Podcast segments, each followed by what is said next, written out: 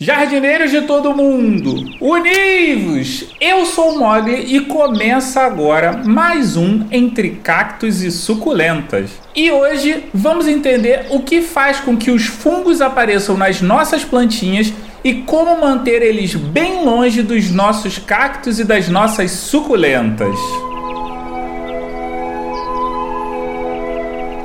Entre Cactos e Suculentas. Eu queria dedicar esse episódio à nossa jardineira Clara Laura, que infelizmente perdeu a sua suculenta por causa dos fungos e a todos que já perderam suas plantinhas por causa dessas pragas. Uma coisa muito importante que nós precisamos entender é que as suculentas são plantas que, em sua grande maioria, quando na natureza, costumam viver em um ambiente hostil para os vegetais em geral. Quando eu digo hostil, eu quero dizer que elas vivem em lugares com pouca água, um regime de luminosidade e ou sol intenso, temperaturas elevadas, pouca umidade e poucos nutrientes. Todas essas características do meio ambiente são pouco ou nada favoráveis aos micro-organismos se desenvolverem, e é por isso que as suculentas podem ser facilmente afetadas por fungos e micro-organismos. As suculentas, ao longo da sua evolução, não tiveram contato nem com fungos nem com bactérias, o que as torna extremamente frágeis a essas pragas, já que elas não desenvolveram mecanismos de defesa contra essas infecções. Agora, quando olhamos para uma samambaia que gosta de um ambiente úmido e sombra, nós podemos ver que ela tem pouco ou nenhum problema com fungos e micro-organismos, e isso só acontece por causa do processo evolutivo. Os fungos eles podem ser de dois tipos: o fungo radicular e o fungo do corpo vegetativo. Os fungos radiculares são aqueles que afetam nossas plantas pelas raízes. Eles consomem o tecido vegetal de dentro para fora. Foi o desse tipo que atacou a da Clara Lara e ele é a principal causa de morte de cactos e suculentas caseiros. Eles atacam as raízes, impedindo que a planta absorva água e os nutrientes até a planta apodrecer e morrer. E como você vai identificar a presença de fungos desse tipo? As folhas elas ficam moles, meladas, escurecidas e úmidas. Os principais motivos que levam ao surgimento desses fungos são excesso de rega, substrato com muita matéria orgânica e substrato que drena pouco a água.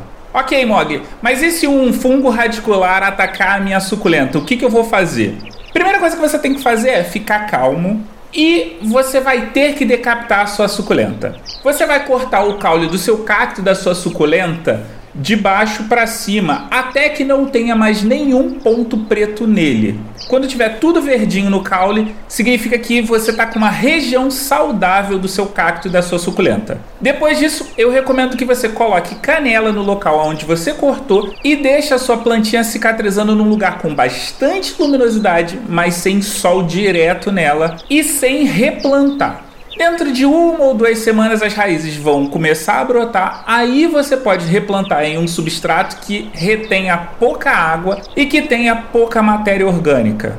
Já os fungos de corpo vegetativo são mais fáceis de se identificar que os radiculares, pelo simples fato de que eles atingem as nossas plantas através do caule e das folhas. Geralmente, os fungos de corpo vegetativo se aproveitam de algum corte no caule ou nas folhas para atacar as nossas plantas. Esses fungos eles se propagam tanto para os lados quanto para dentro das nossas plantas. E as principais características são manchas escuras, aspecto gosmento e região umedecida. E o que você vai fazer se a sua suculenta for acometida por um fungo de corpo vegetativo? Se a região afetada for nas folhas, você vai simplesmente destacar essas folhas e jogá-las fora. Agora, se o caule é quem for afetado, você vai precisar fazer uma avaliação para saber se é melhor decapitar a suculenta ou só remover parte do caule. Lembrando, se você decapitar ou apenas cortar parte do caule, utiliza a canela para ajudar na cicatrização da sua plantinha. Agora que você sabe quais são os fungos radiculares e fungos de corpo vegetativo, eu vou te dar algumas dicas para você evitar que apareçam qualquer tipo de fungo na sua plantinha. Você precisa utilizar um substrato adequado, ou seja, com pouca matéria orgânica e que não retenha água.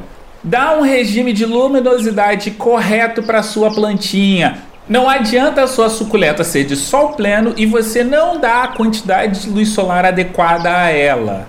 Uma informação adicional é que o sol é o maior amigo ao combate dos fungos, porque ele protege as suculentas tanto dos fungos que estão no corpo vegetativo quanto os que são radiculares. Outra dica é regar adequadamente. Fungos adoram locais úmidos e os nossos cactos e suculentas não gostam de muita umidade. Então, vamos maneirar a mão na rega.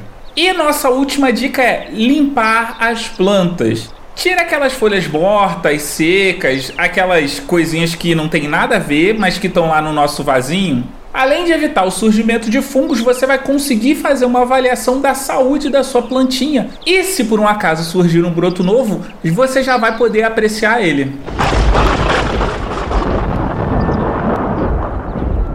Esse foi mais um Entre Cactos e Suculentas. Espero que você tenha curtido esse programa. Com a edição minha mesmo e voz da Aline Hack do Olhares Podcast. Lembrando que o nosso site está no ar com todas as informações referentes a todos os episódios. Acesse lá em entrecactosesuculentas.com.br. Nós também estamos no Instagram no arroba Entre Cactos e Suculentas, tudo junto. Se você tem dúvidas, comentários e sugestões, me manda um e-mail em contato arroba entre cactos e suculentas.com.br. Você também pode deixar as suas dúvidas anonimamente em curioscat.me barra cacto e suculenta. Quer falar mais sobre plantinhas? Me procura lá no Twitter em arroba cacto e suculenta. E você pode ouvir o Entre Cactos e Suculentas em qualquer agregador de podcast da sua preferência, além de Deezer, iTunes, Google Podcast e Spotify. Eu vou nessa, fui!